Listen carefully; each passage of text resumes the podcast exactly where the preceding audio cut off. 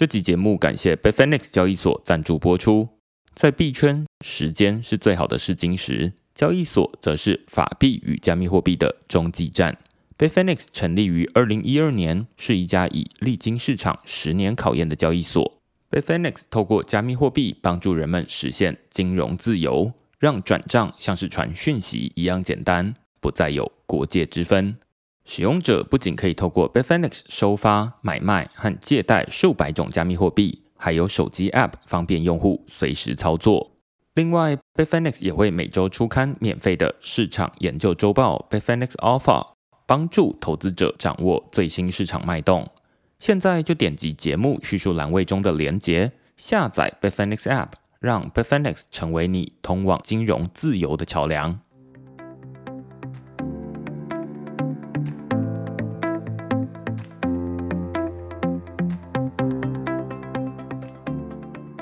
Hello，大家好，欢迎大家来到区块势的 Podcast，我是区块势的作者许明恩。那先简单介绍一下区块势哦，区块势一个礼拜会出刊三封的 email 给付费的会员，那其中一封就是你现在听到的区块势 Podcast。那另外两封我们讨论什么呢？我们讨论的是币安暂停提领、市场的压力测试与交易所的期末考。这篇文章讨论的是，在一个多礼拜之前，路透社刊出一篇报道，内容援引四名知情人士的说法，说美国司法部已经掌握了一些关键证据，准备对币安执行长赵长鹏在内的其他高阶主管提出刑事诉讼。那大家都知道，说现在大家对于这个加密货币交易所的信心是非常的低迷嘛。那路透社也是一个大家都有听过的知名媒体，所以大家都相信说路透社肯定不会乱爆料。于是市场上马上就出现另一波新的恐慌，很多投资者看到报道之后，就赶紧的去把存在币安里面的资产全部都提领出来。那根据链上的统计哦，在这一篇路透社的报道刊出之后的二十四小时之内，币安的资金总共流出了三十亿美金的加密货币。三十亿美金有多少？这只要跟全球第二大的加密货币交易所 OKX 比起来，大家就很有感觉。现在 OKX 手上代管的客户资产大约是六十亿美金，换句话说，币安二十四小时提领出去的资金量大约是全球第二大交易所手上资产的一半。好，所以大家就听得出来这有多严重。那我们这篇文章呢，就是先带大家看路透社到底报道了哪些内容，为什么会引起这么大的市场恐慌。同时，我们也透过这起事件重新检视一下币安这家全球最大的交易所，在一个月之前 FTX 爆炸之后，币安到底多做了哪些新的措施，提供哪些新的资讯，让大家在这种危机时刻，除了看交易所的执行长出来信心喊话之外，我们还有哪些客观的资讯可以查询？那这样大家就可以看得出来，在一个多月之前 FTX 爆炸之后。每家交易所说他们要做出一些改变，那有没有具体的落实？现在就透过币安来重新检视，所以我会说这是一个交易所的期末考。好，所以这就是我们上周讨论的其中一篇的内容。那另外一篇我们讨论的是 Planet IPFS 阅读器与内容的不对称防御系统。那这篇文章呢，我就留给大家到 Apple Podcast 上面去付费收听。区块势现在有把每一篇文章由我自己转述的，呃，我自己把它称为有声书的内容放到 Apple Podcast，让大家可以付费订阅。那在 Apple Podcast 上面付费订阅，其实获得的内容就跟你到区块市的网站获得的内容是一样的，只是没有文字版本。但好处就是大家只要动动手指。就可以在 Apple Podcast 里面听到区块势的文章内容。所以，如果未来大家听完区块势的访谈，觉得还意犹未尽的话，现在只要在 Apple Podcast 里面以每个月两百四十台币，或者是一年两千三百九十台币，你就可以解锁收听所有区块势的文章内容。那我们今天呢，邀请到 Massnawer 的创办人 Suji 来跟我们讨论最近。推特跟去中心化社交生态系的一些内容，那我们先请 Suji 跟大家打声招呼。Hello，大家好，Suji，呃，也是区块是老朋友，这应该是第三次，对，第三次。那呃，其实我们今天邀请 Suji，最主要原因是相信大家在这个过去几个月里面看到推特有很多的风波，从最一开始，呃，Elon Musk 说要买下 Twitter。然后接下来又说不买，然后后来又买了这样子。那现在当然已经是 Elon Musk 变成是主要的主事者这样子。那但是在过去那段时间，大家有很多的讨论关于 Twitter，他们本来可能有一个去中心化的愿景，然后同时也有一个这个 Blue Sky 的 project 在运作。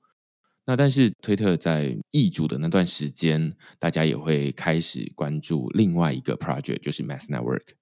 所以我想最一开始先请苏菊跟大家简单介绍一下 Mask Network 现在的产品有哪些更新，跟上次有什么不同。接下来我们再来讨论推特这个主题。首先，Mask Network 是一七年建立的，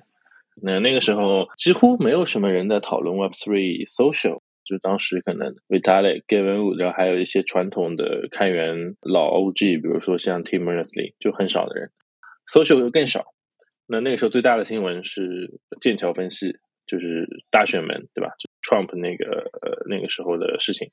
呃，那么直到一八一九年，呃，我们 release 的第一版产品，我们最早的内测是一九年，然后一九年的七月四号，actually 是。在台北又开一个小发布会，呃，release 了一点零版的，同时也开源了所有的代码。那么现在也是全部开源的，呃，开源了第一版的这个 Mask 的代码。呃，我们的理念就是要做在所有的社交网络上面。其实最早这个 Facebook 也是可以是我们花比较多时间，呃推特也花比较多时间去做了一些兼容。但因为我们不使用传统的服务器，所以我们是不担心它会把我们办掉。做了一段时间之后，大家都很喜欢。那那时候也吸引了包括 V 晨、呃 Vitalik，还有一个以太坊的 Co-founder 叫 Mihail，他也给我们捐了一点款。啊，那这些 OG 都很喜欢。啊，但是呢，其实是相对比较 inner cycle 的一个很 geek 的一个事情，大家都觉得哦，好酷哦，然后就没有了。那再次出圈，我记得是一九年底。呃，我们当时通过一些朋友，其实间接的有跟 Jack Dorsey 接触。就是 Twitter 的 founder，原来的 CEO，那他其实大家都评价他比较疯啊。当然，可能一开始觉得就是他玩票。到了一九年的十二月，他突然就 announce 了这个 Blue Sky。注意，那个时候 Blue Sky 是 Twitter 的一个子项目，就是实际上是 Twitter 作为一家上市公司，准备拨一些款项给这个 Blue Sky。那么 Blue Sky 创始的 leader 叫做 J，。呃，是一个女生，呃，大家可以在 Twitter 上搜到。那果然，他一开始很积极的去邀请很多人进入这个 Blue Sky 社区。呃，我们还发过推特，还写过文章，就是那个美国的 Crypto 媒体 Decrypt，还有交流过，发过一篇文章。那加进去之后，就是有一个群，然后就没有然后了，就就大家就说，哦，我们应该做这个，然后他说我同意。哦，我们应该做那个，我也同意，然后就没有然后了。对，听说是因为这个事情让 Twitter 原来的董事会很不爽，觉得 Jack 就是不务正业，对吧？一直在冥想啊、炒币啊、搞区块链啊。呃，然后那个 Twitter 广告其实是一直不是很好，就是一直是使得 Twitter 这家上市公司是亏损状态。那么第二次跟 Mask 有关，又跟这个 Twitter 有关的一个社交的一个 turning 的一个。新闻呢是 Jack Dorsey 突然出现卖了一个 NFT，对，那为什么这个跟 Mask 有关呢？因为其实那家公司叫做 Cent，创始人叫做就是我们叫他 Cam C A M，他也做了很多年的开源啊各种各样的东西。那最早我们是在呃好多奇怪的群里发现说这个人其实对于社交网络的理解还挺有意思的啊，然后那个时候是。Mask 比较幸运的是，社区比较支持我们，然后我们很多交易所中心化的、去中心化都比较支持，也有比较好的这个财务状况啊。那我我我们有做一些天使投资，投个两万五万啊。那那时候 Mask 是没有正经的这个投资主体，也没有基金。然后那个人就叫 Cam，他很有趣了，就是他就在要饭，就是啊，你能不能也给我点钱？这样我们就觉得他好棒啊。然后这个人有点意思，他那时候做的就是 Sent。呃，但它有两个业务，一个是做 blog 业务，类似于 Mirror Web 三的博客，对，还有一个就是做把推特变成 NFT。那就答应他完了之后，他也让我们去让他加一些群嘛。那其实很多都是共同的一些 Web 三里面关注社交的人，或者是开源圈里面关注社交也理解区块链科技能对社交的影响的人，我们就拉了一些人。然后突然有一天，呃，他在群里说：“哎，有个人叫 Jack。”然后我说：“大概是假的吧。”然后我一看不对，这个好像是真的，因为他有的时候在各种群里会突然出现又不见，反正就是一个 early start。OK，we have no idea what's gonna happen。然后再过了一个礼拜，他说：“哦，这是真的哦，而且他要卖他的 NFT。”就是 Jack Dorsey 没有跟他的股东或者他的团队商量，就觉得这好酷啊，就突然就冒出来在群里，然后突然就不见了。然后再过了几天，他突然想起来，就去卖自己的这个 NFT。这是二零二一年的三月份吧。卖的这个 NFT 是他最一开始的第一个 tweet，对不对？对。然后他拿了那笔钱之后，convert 成了比特币，捐给了一个非洲的 NGO，就是在半天之内吧，三百万美元在半天之内被捐给了非洲。这是另外一个 Twitter 的 Web3 moment。对，但当时我我们就觉得这个已经有点奇怪了，就是因为我无法想象任何大科技公司的 CEO 这样搞，然后股东跟董事会不骂他。对，我觉得如果我是一个 board member，我是一个那种银行派来一个老头，我说我靠，你在搞什么？对，可是这个三百万能不能给我们 Twitter 公司充充收入啊？你说要捐掉，就觉得很夸张，对吧？所以后面就有越来越多的事情发生，也就在二一年的下半年。Q 三，他是在 Q 一、Q 二卖的 NFT，在 Q 三传言他要走，那 Q 四他就直接在一天之内是 resign 了。呃，我觉得是有迹可循的，呃，因为正常的一个治理结构是不会允许他这么搞的。前面 Suji 讲了这一段，我自己听到两大部分了。第一部分是从最一开始，Mass Network 二零一七年、二零一八年出来的时候，那时候。大家对于这种去中心化内容生态系大概是没有什么想象了。大家在讨论 Web Three，大概会直接把它跟加密货币 Crypto 画上等号，就会觉得说啊，Bitcoin 就是 Ether，那或者就是 ICO，类似这样子。那那时候对于内容要怎么放上 Web Three，当然 ICO 的时候，可能大家会听过很多的故事，会说啊，那它可能可以颠覆什么什么什么这样，那是 ICO 在热潮里面大家最常说的话嘛。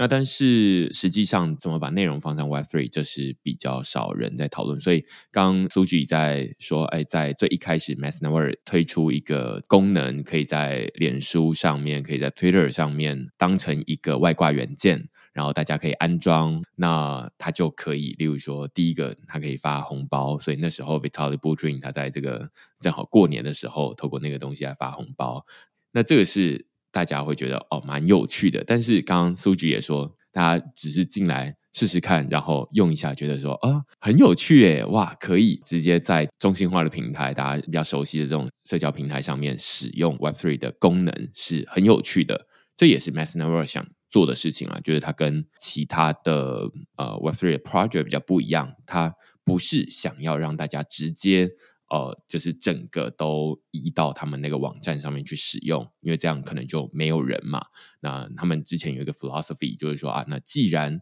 大家都已经使用这种呃，例如说电话，然后电信，中华电信大家都有这个简讯，那呃，我们就在上面加一层，然后让大家一样使用这样子的一个通讯层，但是呃，你就可以像 Line 一样传资讯，然后传图片。打电话等等，但是呃，它是透过 Web Three，好，所以有点像是手机，它本来传讯息是透过呃电信商，那后来传讯息是透过网络，但是基本上使用者他不需要知道这些东西，他就是在同一个平台，他就可以使用 Web Two 跟 Web Three 的东西，这大概是 Mass Network 在做事情了。那只是在最一开始，大家也只是觉得说啊，那这可以传钱，好像也不知道到底要干嘛。那后面 Suji 在介绍比较多，都是这种关于 Twitter 到底为什么一间 Web Two 的平台他们会 announce 一个 Web Three 的 project 叫做 Blue Sky，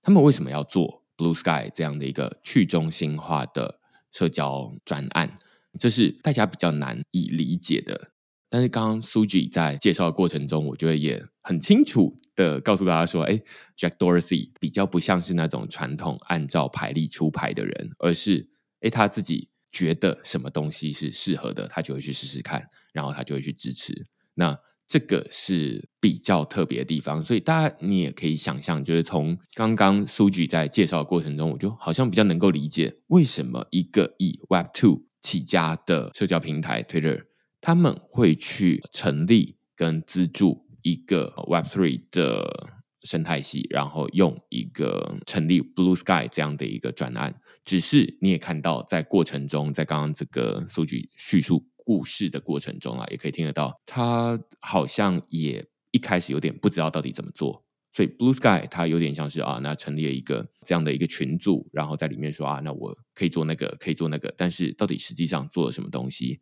这个是大家过去从一开始听到 Blue Sky 到现在，好像没有一个具体的呃成果可以拿来使用。但是，呃，最近区块市有一篇文章啊，在讨论 Blue Sky，他们要呃推出一个产品。那当然，他们也建立了一个去中心化的协议，叫 AT Protocol。我自己会想要问 Suji，就是说，到底像是这种去中心化的社交平台，跟本来的 Twitter 有什么样的不同？因为我刚刚说啊，Jack Dorsey 他们看到，就是他自己经营的是 Web Two 的社交平台。那他到底遇到什么样的问题，他才会觉得这种去中心化的生态系可能是可以投资的？然后这个 AT Protocol 或者是说 Blue Sky 到底在做哪些事情？它跟我们现在使用的中心化的脸书啊、推特啊有什么不同？自从这个 Jack 被赶出 Twitter 之后，包括后面伊朗收购之后，其实 Blue Sky 就已经脱离了跟 Twitter 的这种股权或者是资本援助上的关系。他成立了一个新的叫做 PBLC，对，那其实就是类似于美国的一个半公众组织，它就不是真正的 foundation，但是是一种类似于半公众组织。那么 J 就变成了 CEO，他原来只是一个 team leader，对，因为原来可能大家心态就是他是 Twitter 下面一个 team，那就是 team leader，然后来变成了 Blue Sky CEO。那 AT Protocol 其实我我觉得它很像这个 Mastodon，就是长毛象。它其实是是一个 Federated Social Network，Federated Social Network 协议。那很值得注意的一点是，其实 J 在采访里面，在包括 Twitter 上，他公开有说过，他其实觉得 AT Protocol 不应该用区块链，或者说现在不应该去用纯粹的所谓的这个链式结构这样的技术。他说可以用分布式技术，但不能现在用区块链，因为他觉得现在用了没有用。就除了打赏啊之类的，或者是记录一些数据之外的，现在用了并没有用。这观点其实我部分很很是很赞同的，因为它是比现在的大部分的这个所谓的社交从业者来的更早进入币圈的，所以它其实对于链式结构，就区块链这样今天的区块链这样的链式结构，特别是所谓的公链，比如说以太坊啊，比如说那种隐私链啊，或者是 Layer Two 啊，它对它的局限有很大的认知啊。话说回来，我们说说它如果不用区块链，它是什么样的一个东西工作呢？它其实是一个分布式的一个呃半中心化的一个节点网络，也类似于联邦网络的东西。然后每个人可以跑一个 AT Protocol 的这个节点，然后节点之间可以互相通信。嗯，其实很像这个 Mastodon。那这个其实是最早的，大家认为说这个去中心化社交应该怎么实现？那 AT Protocol 有把代码开源出来啊，但是它那个自己的这个 application 还没有上线，还在内测。那我有有玩过，但相对来说其实是没什么人在里面，大家都比较 early 在在玩。我自己会蛮好奇，就是你刚刚在说 AT Protocol 它比较像是 Mastodon，然后 Jay 他说他不希望在这个时候使用区块链，然后你刚刚也说蛮赞同的，我自己也会觉得说。听起来蛮合理的。第一个原因是因为，呃，大家都说啊，区块链它资源相对昂贵嘛，那所以里面比较适合放的是一些跟钱有关的东西。那如果是跟数据、跟资料有关的东西，如果它的价值还没有那么呃直接代表钱的话，那放在上面是比较不划算的。那我不知道你会怎么想这件事情。我觉得其实它有一些。问题还没有解决，fundamental 的问题没有解决。对，嗯，比如说我们真正去探讨的话，我现在关注比较多的 Web 三的社交，除了 Mask 的自己跟生态系，比如说我们有投这个 RSS3，对不对？我们有有投一些我们认为非常不错的一些项目。除这些之外呢，我我看比较多 Lens，Lens 是 almost on chain 了，我我认为是百分之七十在链上，百分之三十是因为实在没有办法在在链下或者服务器里丢一丢，或者就是偷偷偷偷去处理一下。然后我还有看 Mastodon，因为就我们的这个 Mas 的这个运营公司，呃，我们我们我们的美国主体准确来说是 Mastodon 前五大捐款人吧，也帮他做了官方的 iOS 呃 application iOS app。那还有第三个关注比较多的是 Farcaster。挺有趣，可能明恩也有玩过。其实最近的话是 Vitalik 有发一条 tweet 说他在玩社交网络，他有注册三个，正好就这三个嘛，Mastodon、Lens 跟 Facast。那刚刚这个话题我们逐步分析一下。那首先，Mastodon 其实大家都知道，其实没有真的用区块链啦，都是用就 Web3 Consortium，就是 Tim Berners-Lee 那个传统的开源机构的那个一个协议叫做 ActivityPub。它的技术栈也比较旧一点，比较不那么酷酷一点，就就是那种传统的分布式。那好处是它拒绝 VC money，它就只要捐款。那捐款很多人就不捐了，那我变成我们变成变成我们这样的人去捐啊。然后它有很多用户，目前最新的数据，它有两百万的 DAU，在在那种比较高峰的时候，其实是非常非常牛的。而且他还没有统计那些类似于 Trump 粉的，因为 Trump 的那个 Truth Social 是基于 Mastodon 做的。我们自己有 Run 节点，所以我们能看到数据的增长很厉害，而且是开源的。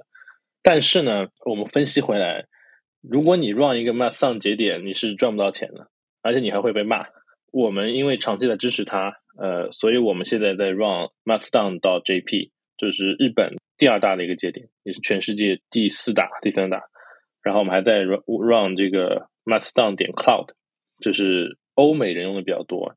应该也是一度是全世界前六七大。那我们其实还还有接手了一个很著名的节点，曾经是全世界第一大，后来被川普反超了。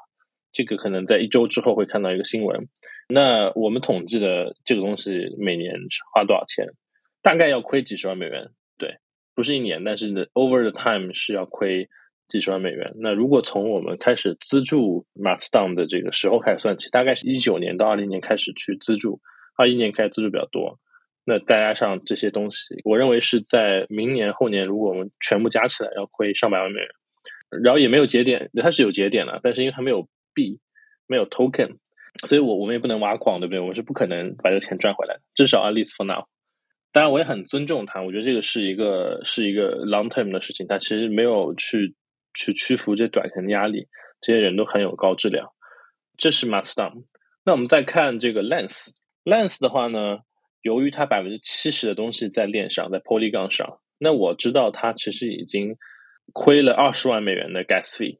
也不算亏吧。我相信其实大的公链也愿意跟他去谈，长期的去捐他一点钱，而且 Stanley 也是 Aave 的 founder，那他也是个人有很多呃 Aave 币，他是也可以个人去补贴。其实并不是穷的创业者去做社交了，我觉得穷的创业者做社交太难。那我们跟 Lens 其实聊很多，也有很多合作，也有生态有合作，比如说 S3 也跟他们合作，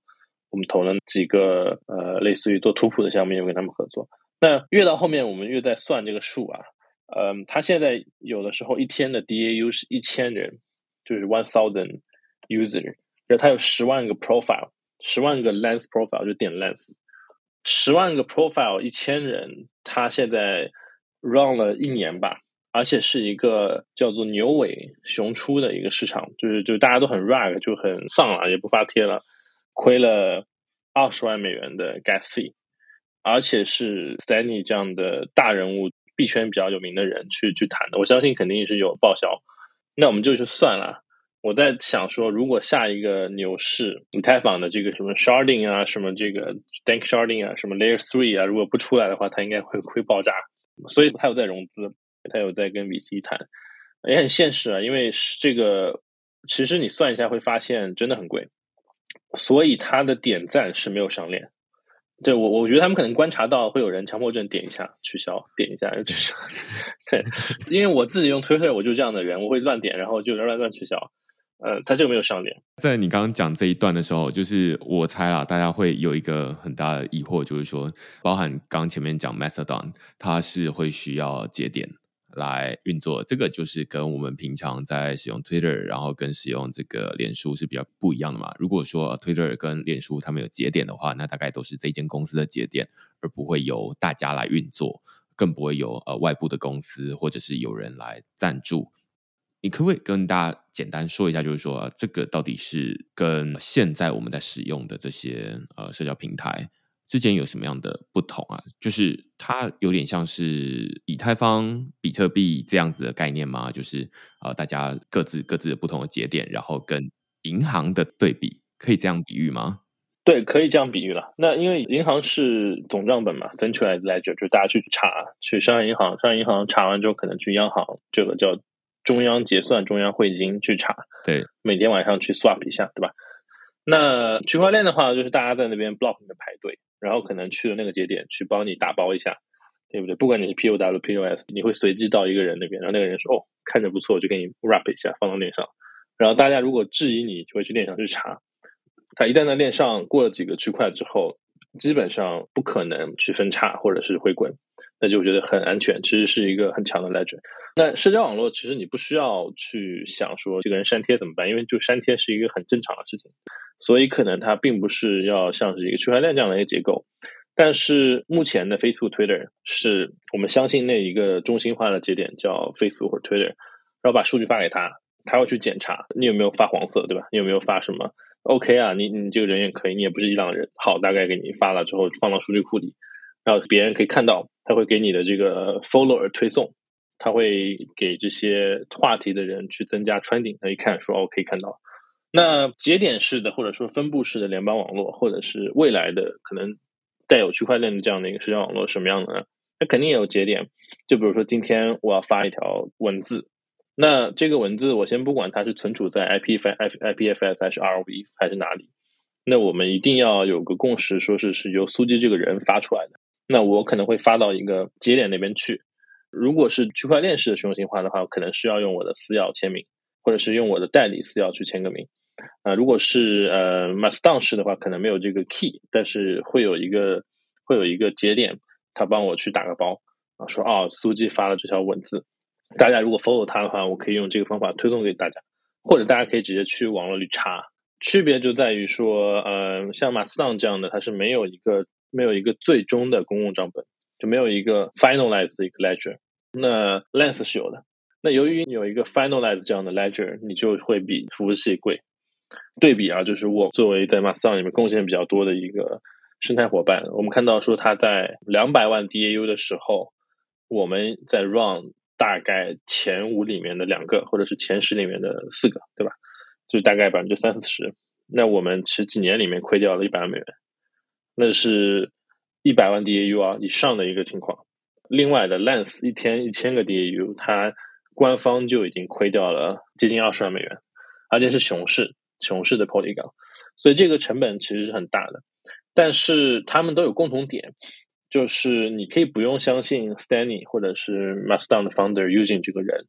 你可以搬家嘛。就比如说你觉得你觉得 Lens 这个 Lenster 官方的这个东西做得很差，或者你觉得 Mastodon 官方的这个节点不行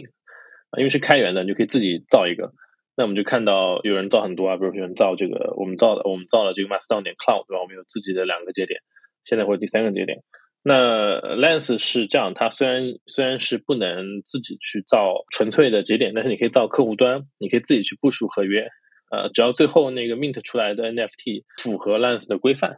对，就比如说 Lens 里面有 follower following NFT，那就可以被他认为是符合这个标准的，所以他的不管是是谁的那边去命的出来的。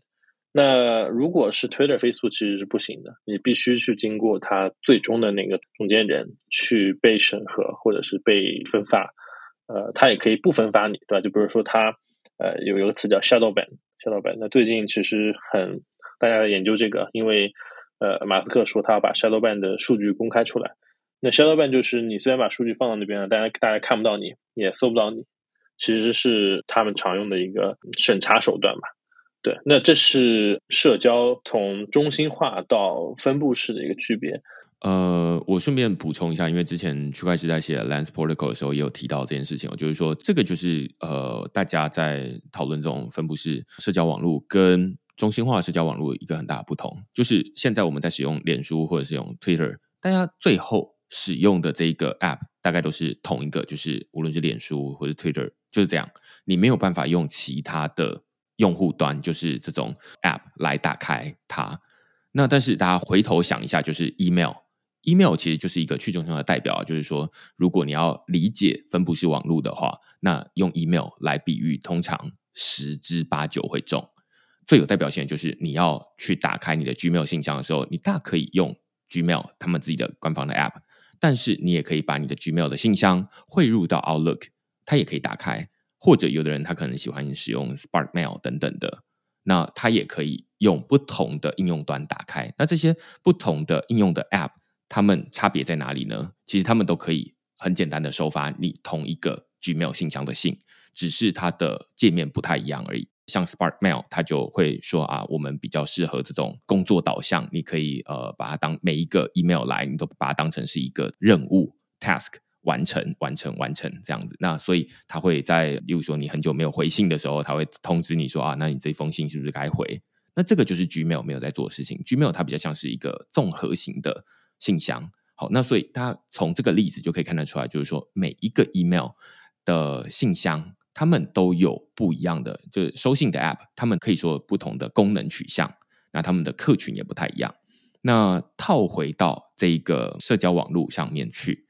他就会发现说，现在的脸书、现在的 Twitter，他们都只有一种应用端或者一种，如果你说用 email 来比喻的话，就只有一种收信的 app。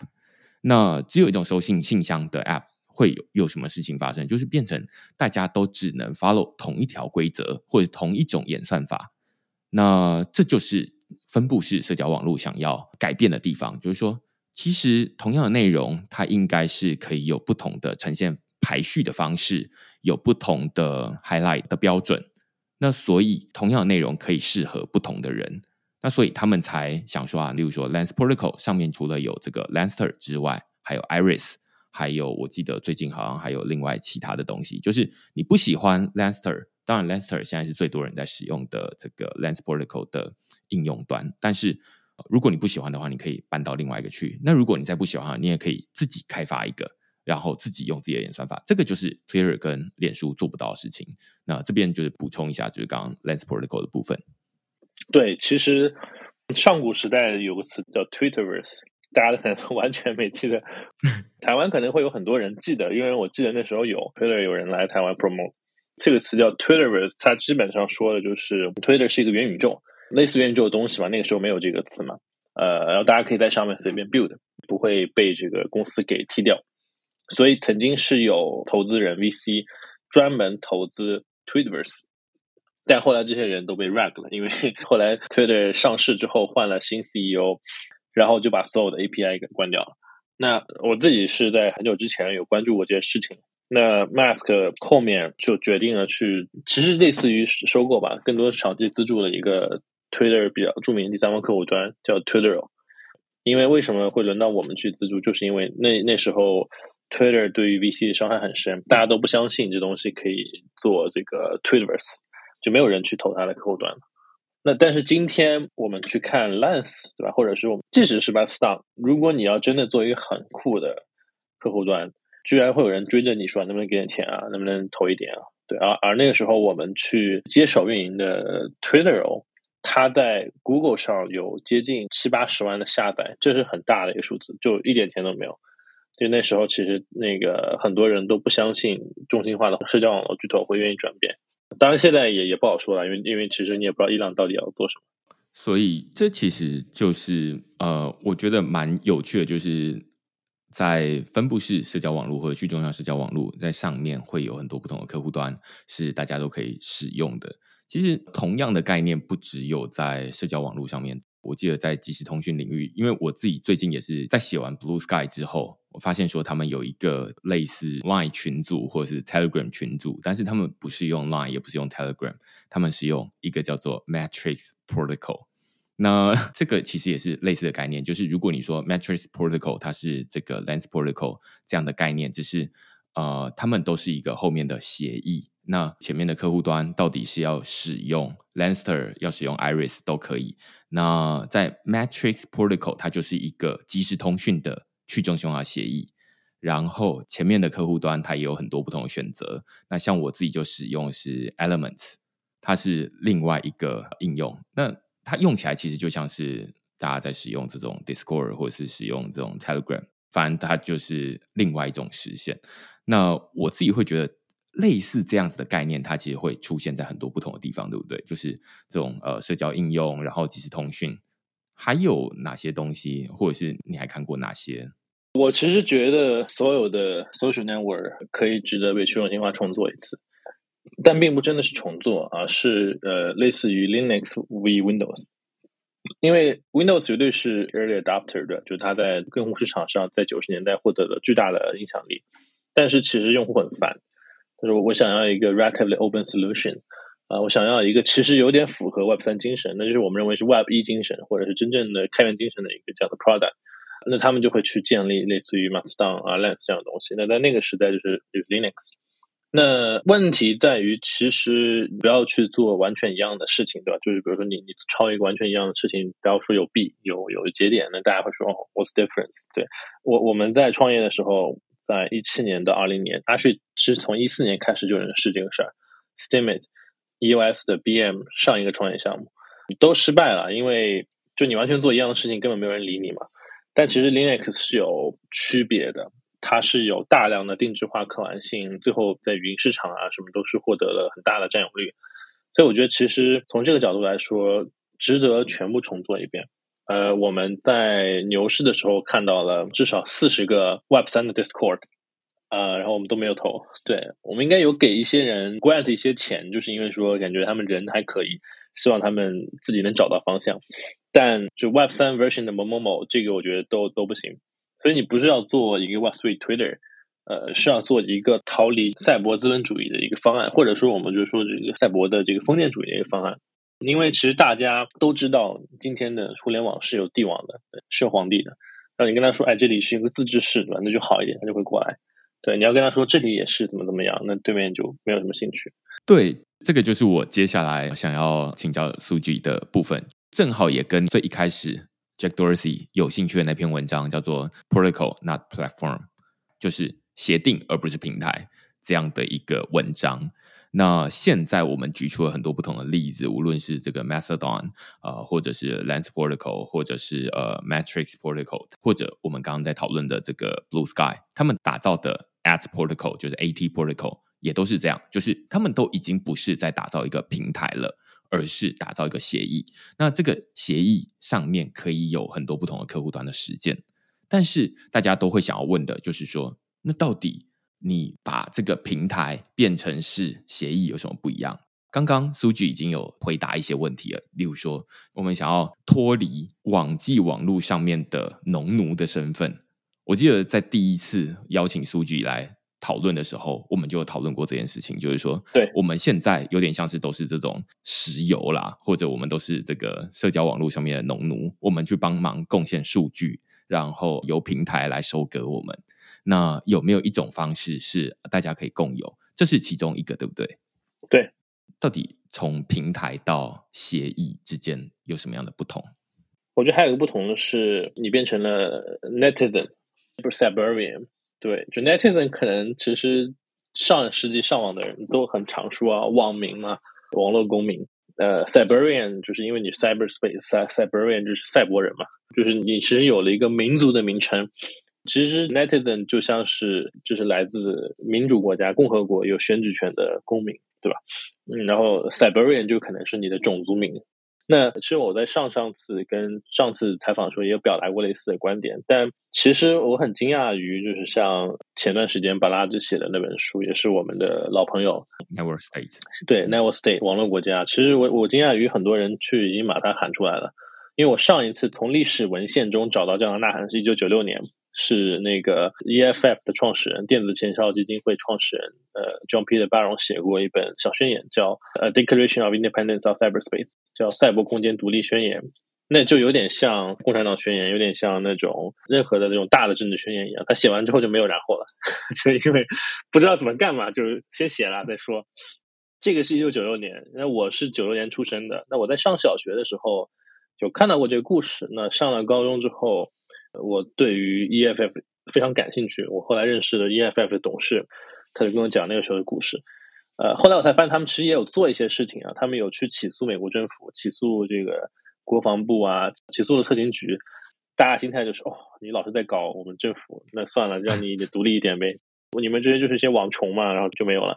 嗯，那直到 Iowa State 其实已经二十六年了。Iowa State 也很有意思，是也是在七月四号发布的独立日嘛。那我觉得很有意思，因为因为 Mask 的第一次发布会是在台北，也是在美国独立日发布的。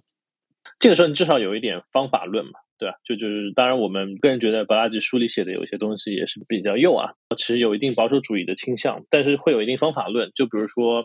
哦，你居然不让我在社交网络上发黄图，因为我是这个国家的 IP，对不对？那我就可以数字移民到那个国家，我可以通过一个 VPN，通过一个币，我其实变成了那个新国家的一个移民啦。就像是很多移民来美国是为了做生意，那我来这个，我来这里可能是为了发黄图。我也可能是为了别的，比如说我可能是为了做创新药的实验。他有在书里举例子，对，但其实就是看看盗版、看黄图也是一个很大的需求啊。就是我在推特上发的好好的，突然告诉你，嘿，你是这个大陆手机号，不能注册，然后你就哦，what，对吧？就是你就可以数字移民。那刚刚有讲这个最大的区别跟不同，就是 Web 二跟 Web 三。在社交网络上，我觉得社交网络它是无限接近于政治体系里面的协商体系，政治协商，或者是类似于国会，或者是类似于商讨这样的体系。你会看到很多国家的国会会打架啊，当然看这个国家的民主程度和它的这个民风彪悍程度啊，有的时候就会打起来。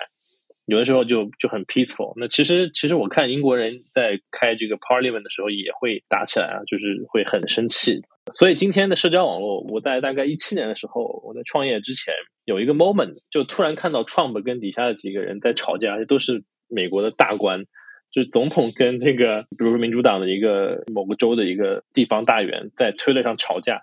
我就觉得说，哼，难道今天的 Twitter 就不是赛博国家的国会吗？对不对？它只是可能民主程度比较低，民众素质比较低，就只能打架吵架，然后扔鞋子。对，但是 given time，maybe ten year, twenty year，它会变得特别会 evolve，对吧？就像今天我们看英国国会已经不太会扔鞋子了，对不对？那可能新进入民主国家行列的这些国会会扔鞋子啊，会打架，那那 fine，就是 give time，对吧？那如果它是这样的一个 Congress 的话，它这样是 Parliament，这样它是一个网络政治协商的一个大集合的话。社交网络就是网络国家的国会，对，所以我那那个时候突然有了这样的一个 idea，或者这种一个瞬间的一种触动吧。所以其实还有就是治理，这也很重要。当然今天有点 funny，就是伊朗马斯克是不是复活 Trump，他就直接搞了一个全民公投，对吧？在推特上搞一下，那这个很容易造假了，都是机器人，我都知道怎么造假。那这个时候让我想起了 Vitalik 在几个月前讲 So Bond Token，灵魂绑定代币。Proof of humanity 就是怎么证明你是个人。最近有在讲这个账号抽象，account abstraction 就是 ERC 四三三七，怎么通过嗯社交代付你的 gas 或者代管你的部分的 key 来恢复你。那一旦你一个人有了社交的身份之后，因为人是人的社交关系的总和，和他的灵魂绑定代币之后，它实际上实现了一种网络国家给你发了身份证，发了之后。你要选举你的议员呐、啊？你要选举你的议员去，比如你不喜欢伊伊朗马斯，你就说我选举一个议员去喷伊朗马斯，然后他就可以 ZK。这个又让我想起了最近 FTX 事件之后，基金会的很多人，包括他又写了一个关于怎么证明资产的，就是用 ZK Smart 去 prove 对。对，那我也可以用我的 ZK 去 prove 我有很多选民啊，他都匿名的，但是告诉你说哦，我有民意代表，你们这个在上面吵架，但是你们都是假的民意代表，我这里有 ZK prove 的民意。都是真的人觉得你们怎么怎么样，所以其实我现在在想，DeFi 可能是网络国家的央行，NFT 可能是网络国家的宣传部跟好莱坞，那 Social Network 就是网络国家的政治协商会议跟国会，而我们过去过于胆怯，不敢直面这个事实，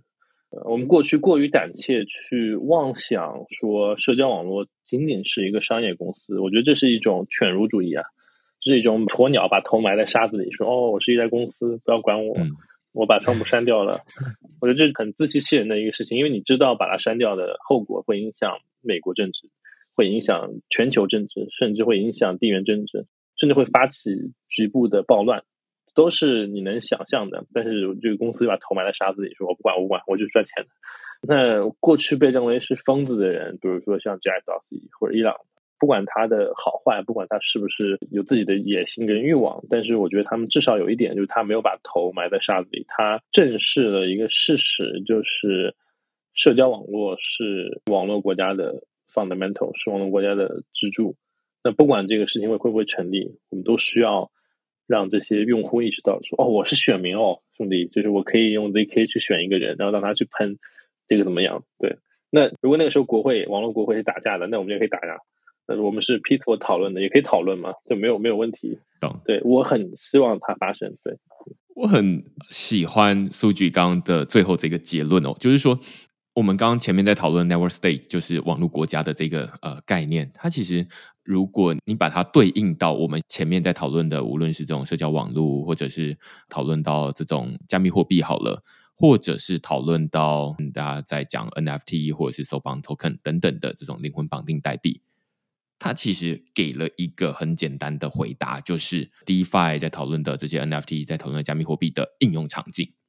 它就是我们现在，如果你说啊，现在的新台币、现在的这种报纸等等的东西，它们到底用在哪里？我们会说啊，它用在的是我们物理世界的国家。但是如果你在问的是啊，加密货币、NFT，然后去中心化社交网络、去中心化的各种不同的东西，它到底用在哪里？我们很简单的一个回答就是，它用在网络国家。那于是这颠覆了很多人的想象，也是。为什么刚刚苏局会说啊，在最一开始一九九六年的时候，赛博空间宣言，或者是在二零二二年的时候，这个巴拉吉他提出了这一个 Network State 网络国家的内容，它其实有点像是那时候的宣言，就是说啊，这两个世界是相互独立的，他们理论上应该要有自己的货币，应该要有自己的人民，应该要有自己的这种呃决议的机制。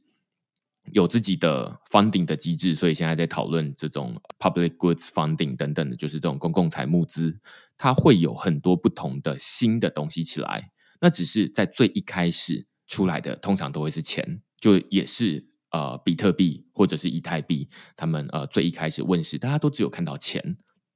那但是后来大家会开始说啊，那在这个数位世界里面，其实会需要有这种民主的。协调的机制，所以会有 DAO，会有 NFT，不只有钱，还有物品。然后呃，接下来大家还需要有这种社交网络，需要有内容网络，需要有很多不同的东西。大家需要一个地方去发自己的文章，然后需要一个地方大家来讨论等等的，需要有一个地方来扮演银行的角色，所以会有 DeFi。你把这些东西全部都搬上去，那一个套上网络国家的这一个场景，你就会觉得说。哦，好，我这样可以理解了。以前大家都会觉得说，DeFi 它就是一个银行的另外一个版本，然后也不知道说到底 DeFi 到底比银行好在哪里。现在大家可以有一个很简单的回答，就是说，银行它没有办法上到这个网络国家上面去，因为在上面大家会觉得说，为什么我需要一间银行来做这件事情，而不是 DeFi？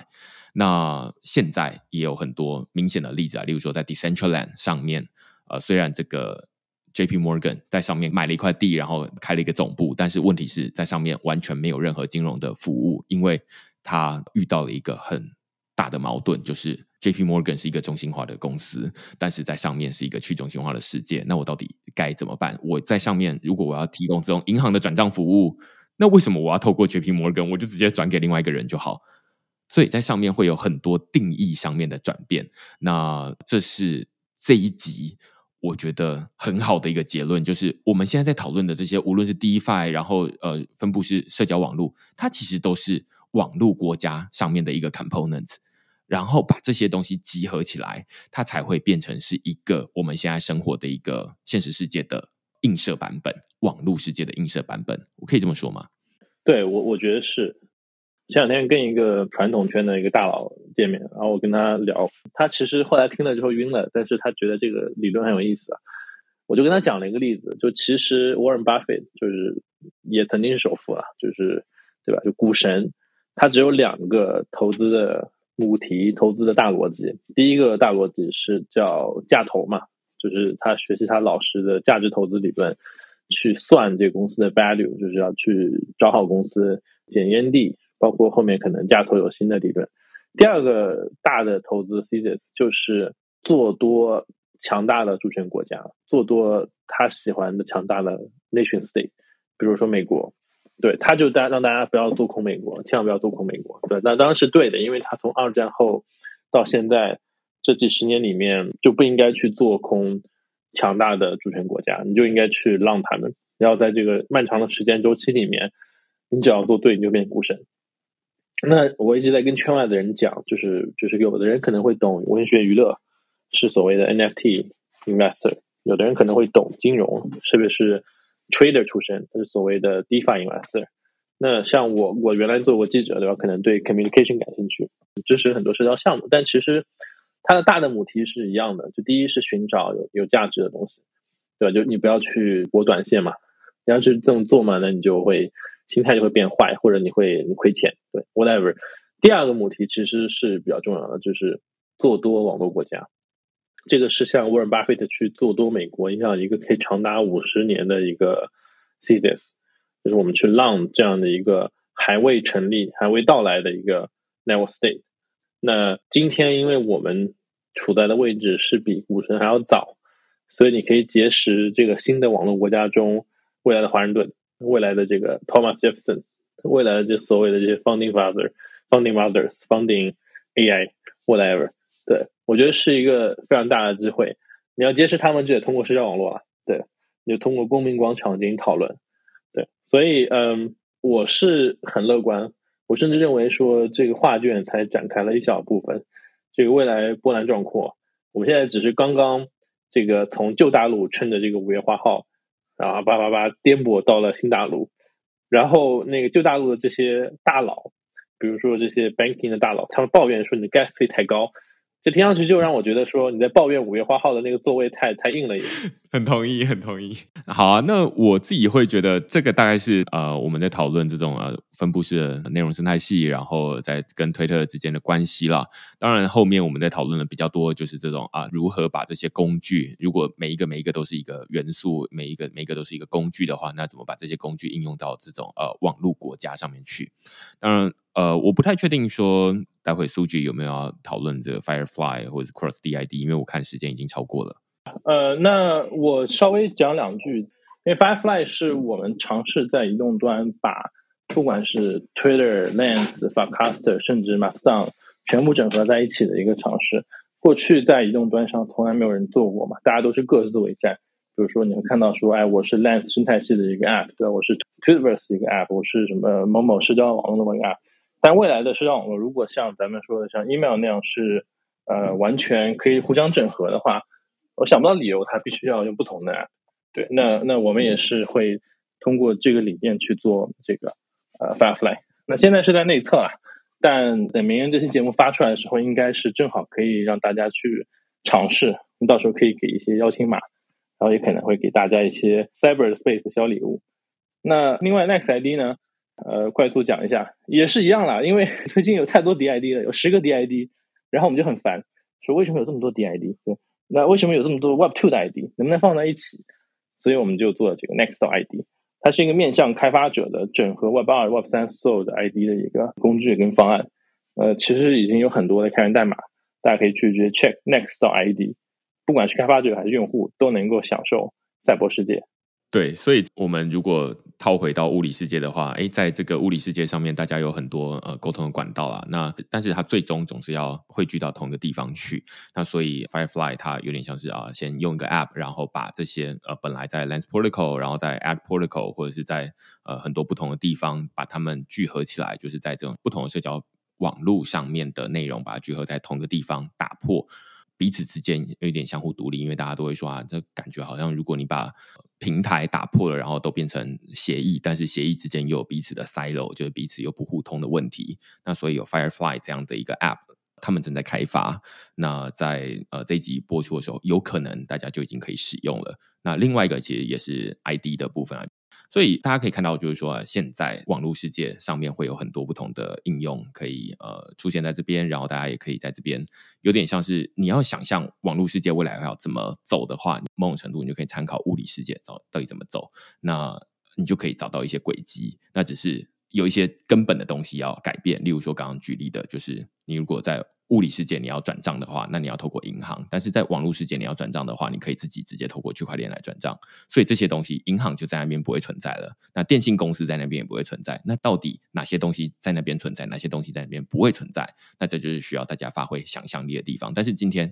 给大家有一个呃开头，就是说，哎，有网络世。有网络国家这样的一个东西的概念慢慢成型，那大家就可以基于这个东西想说啊，那在上面有哪些需求？一个国家成立，那总是会有一些人他要想办法去做一些生意，尤其在这个国家才刚成立的时候，这个呃生意是最好做的，所以对应到会去数据说，现在你可以在这个 Twitter 上面或者在这种呃社交平台上面认识到很多开国元老，现在就是最好的时刻。好，那我们今天就非常感谢 Suji 来跟我们录音讨论去中心化的社交生态系，以及它跟我们现在熟悉使用的脸书、推特有什么样的不同。那如果你喜欢我们这些讨论的话，欢迎你到 Apple Podcast 底下给我们留言或评分。那如果你还想要听到更多关于我写的文章的内容的话，欢迎你在 Apple Podcast 里面直接用付费订阅的方式就可以解锁文章的内容。那我们就下个礼拜再见喽，拜拜。